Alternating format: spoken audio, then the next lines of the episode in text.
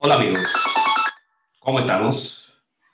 Aquí de nuevo en nuestro programa Corona Creativos Online, CoCrea, un portal de salud mental y psicología positiva que queremos traerte cada día, lunes a viernes, eh, sobre con temas de, de interés que son relevantes para todos nosotros, para ti que está ahí, que nos sigue cada día. Entonces hoy un tema que hemos propuesto es el tema de la comunicación en pareja en COVID-19.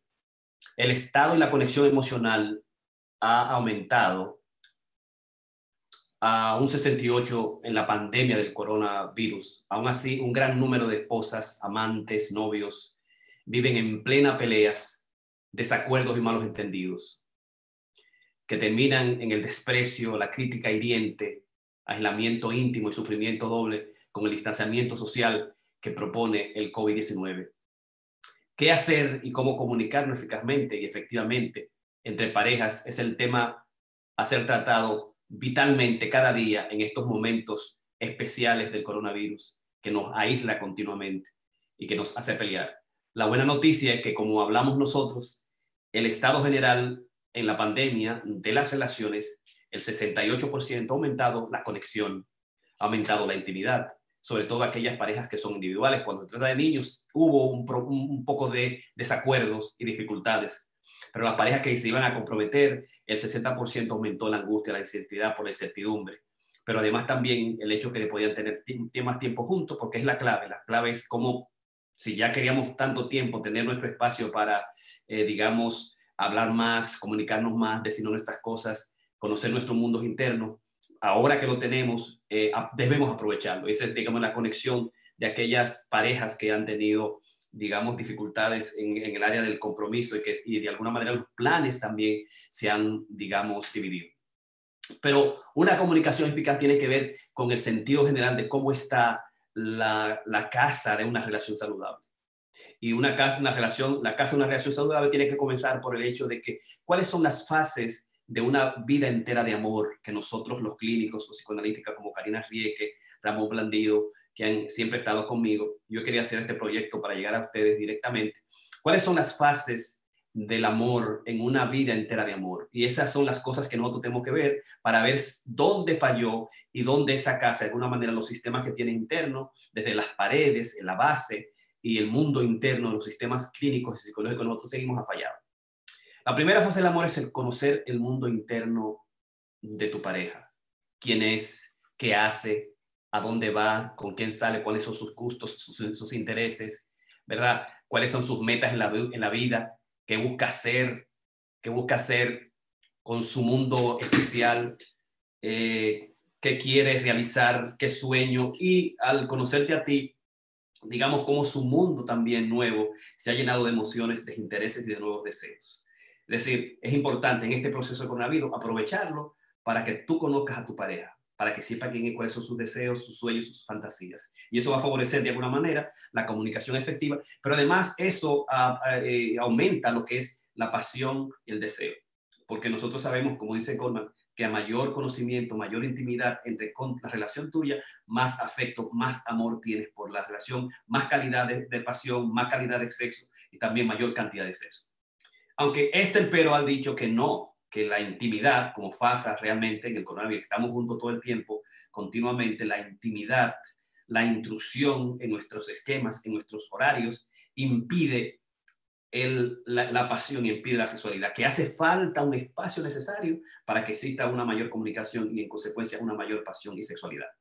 Pero si la fase número uno del amor está bien, pues la, comunicación continua en este momento del coronavirus mucho mejor. La segunda fase es la confianza. ¿Quién es él? Está ahí para mí cuando yo lo necesite. Me ha mentido, me ha engañado, le tengo resentimiento. Nosotros sabemos que el resentimiento lleva al odio, lleva, lleva a la gente al, al, infierno, no construir un mundo nuevo con nosotros. Cuando uno se tiene resentido porque la persona me hizo algo en el pasado, me hirió, me engañó, me mintió, estuvo con otro, con alguien más y yo lo supe muy tarde, ya que estoy enamorado. Es decir, en los momentos especiales que he necesitado para la universidad, que he necesitado para, para mi familia, para mis hijos, a mí mismo, algunas necesidades especiales, no estuvo ahí. ¿Cómo está esa pared de la confianza? ¿Y cómo está la tercera, que es la segunda fase del amor? ¿Y cómo está la tercera fase del amor, que es la fase del compromiso. ¿Dónde estamos nosotros? ¿Somos novios? ¿Estamos casados? ¿Tenemos hijos? ¿Estamos comprometidos? ¿No vamos a casar o no? Eh, digamos, esa, esa pared fuerte de compromiso, si es fuerte y esos tres que las ponen son fuertes, conocer, sexo, pasión, la, la confianza y el compromiso están buenos, la comunicación en los tiempos de coronavirus también se intensifica más. Pero de todas maneras, también hemos descubierto que las parejas que son maestras en las relaciones efectivas son aquellas que utilizan lo que nosotros llamamos, eh, lo que son los maestros de la comunicación, lo que llamamos en la utilización el BIT, el BID, que no, no es más que en, español, no es más que la unidad fundamental de, de comunicación. Es decir, la unidad de, con fundamental comunicación es cuando las parejas giran uno hacia el otro continuamente en el día a día. Y esto es importante, o sea, los pequeños detalles como por ejemplo un toque que tú rechazas o que tú eh, eh, le das la bienvenida, una pregunta específica. Te, fijaste lo que dijo Trump sobre, sobre, sobre, sobre la, la, pandemia, que se va a extender, que votó al, al, doctor Fauci y tú le respondes, oh, qué bien, sí, claro que sí. O tú dices, que yo, yo, a mí no me importa eso, eh, lo que Trump diga, a mí no me importa. Si es un gesto raro, una mirada extraña, rara, tiene que ver mucho con esas comunicaciones diarias y lo que nosotros llamamos las unidades las, unidades fundamentales de comunicación, lo que permiten la cura de la comunicación. Estos son todos los libros para, para trabajar lo que es la comunicación y un libro que es La, la cura de la relación, que es un, un libro que lo escribió eh, John Goldman y está íntimamente relacionado con esas cosas pequeñas que pasan en la mañana y que en su laboratorio de comunicación demostró que los maestros de la comunicación, el 87% de las veces giran positivamente a la mirada, al gesto, a la pregunta, ¿cómo estás mi vida? Estoy bien. Eh, te fijaste, eh, eh, dime cómo está, cómo te vas, te vais abrigada, ponte te abrigo. Y ah, sí, sí, déjame ayudarte a ponerte el abrigo. Este, está lloviendo hoy, sí está lloviendo hoy. 87% en la relación, la comunicación está llena de aspectos positivos. La anulación de los elementos negativos no existe. Hay lo que nosotros llamamos lo que es la meta emoción, la, meta emoción positiva.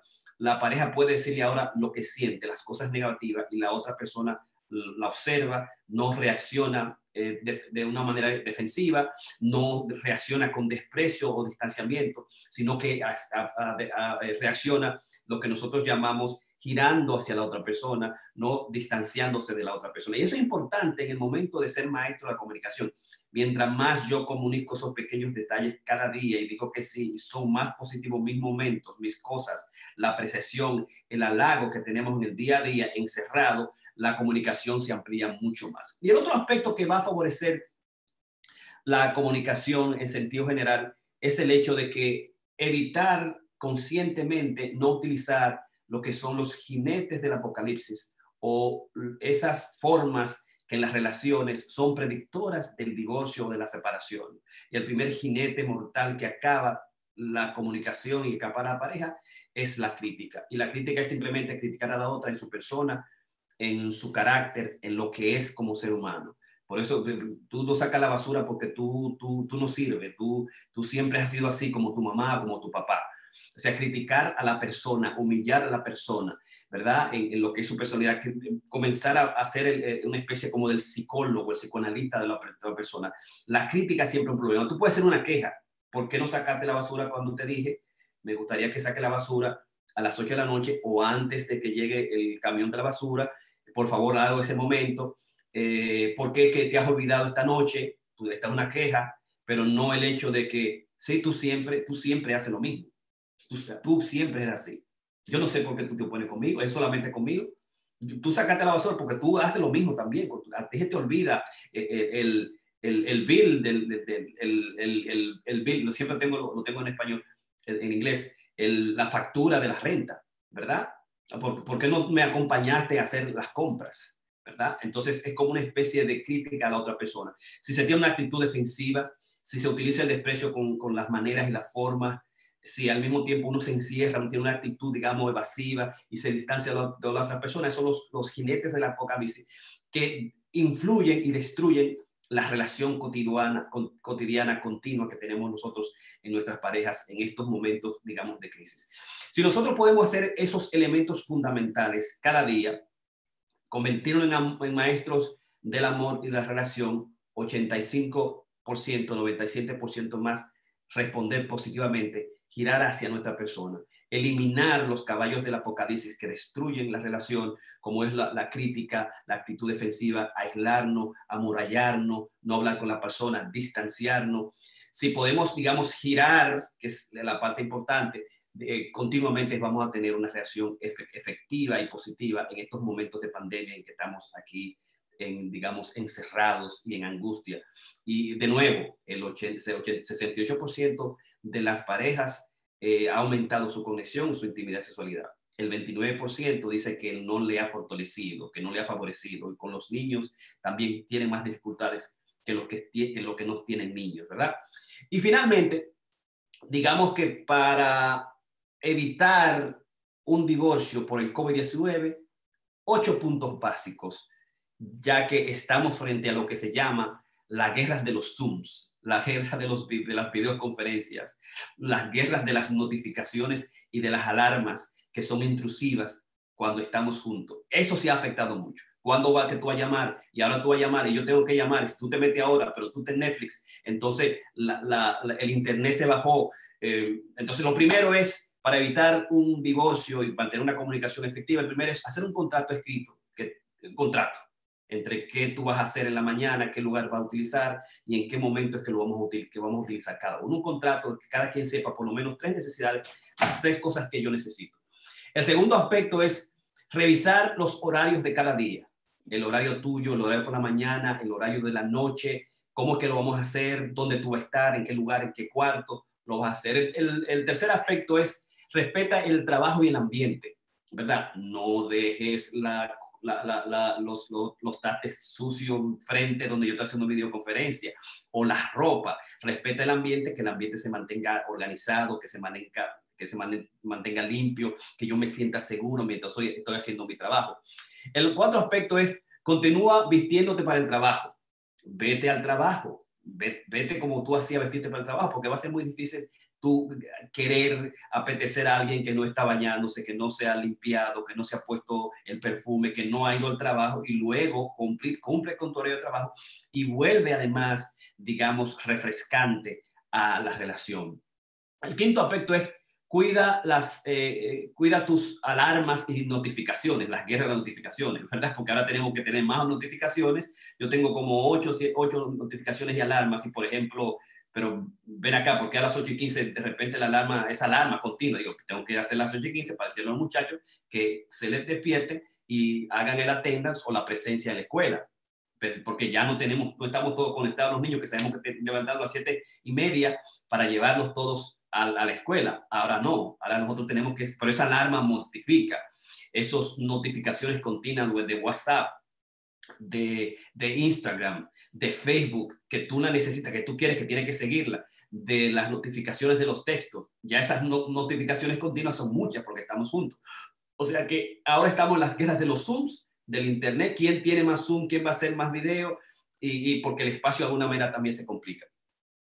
El sexto espacio es planifica el tiempo por separado, los tiempos en que tú vas en la mañana a salir, que tú vas a meditar, que vas a salir a dar un paseo, eh, el tiempo y el espacio necesario para que cada quien pueda respirar y distanciarse y hacer lo que este pero dice, la escritora, autora de El amor en cautiverio y el estado de la fe, el, estado de la infidelidad, ella habló que el, amor crece con el espacio y que hay que darse su espacio suficiente. Y el punto número 7, si estás en videollamada y conferencia, avísale a tu compañero que tú vas a estar en un videollamada y conferencia, que va a estar en la sala o que va a estar en, la, en tu oficina de meditación, de tal manera que mientras tú estás haciendo un video o tomando una clase o mirando a una paciente o atiendo un meeting, que no aparezca alguien en cuero por atrás, como le pareció un periodista, un periodista que le estaba haciendo una transmisión y de repente pasó una mujer en cuera y no era la esposa, no era la esposa, era la amante, ¿verdad? Entonces, el número siete, si estás en videoconferencia, dile a tu compañera que va a estar en una videoconferencia que estás dando una clase, que estás en un meeting, en una reunión, para que se pase, se pase bien presentada, ¿verdad? O, simplemente no pase. Y finalmente, hacer cita en casa con tu compañera para juntarse, para hablar por lo más difícil por más difíciles situaciones que estén pasando, des ese espacio para hablar, para dialogar. ¿no? A veces muchas cosas, hay muchas heridas del pasado, eh, resentimientos del pasado, y nosotros sabemos que los sentimientos simplemente llevan al odio y son muy difíciles, predicen el divorcio, pero si hacemos esos, esos puntos y nos convertimos en maestros de la relación, en, continuamente 86% del, del, ser positivo, apreciar a la esposa en estos momentos especiales, girar hacia ella es la clave. Así que esa es la, la relación, la comunicación efectiva en el COVID para evitar el divorcio y para ser maestros de la comunicación y para evitar de, de, de, alguna manera la predicción general de la relación a través de uno de los, de los caballos del apocalipsis, que es lo que llamamos nosotros la crítica. Así, cura tu relación con una comunicación efectiva. Esto ha sido una presentación de Teletherapy USA, del Hispanic Mental Counseling, del uh, Hispanic Psychoanalyst of New York eh, y del doctor Piña, tu psicoanalista y tu portal de salud mental y psicología eh, positiva.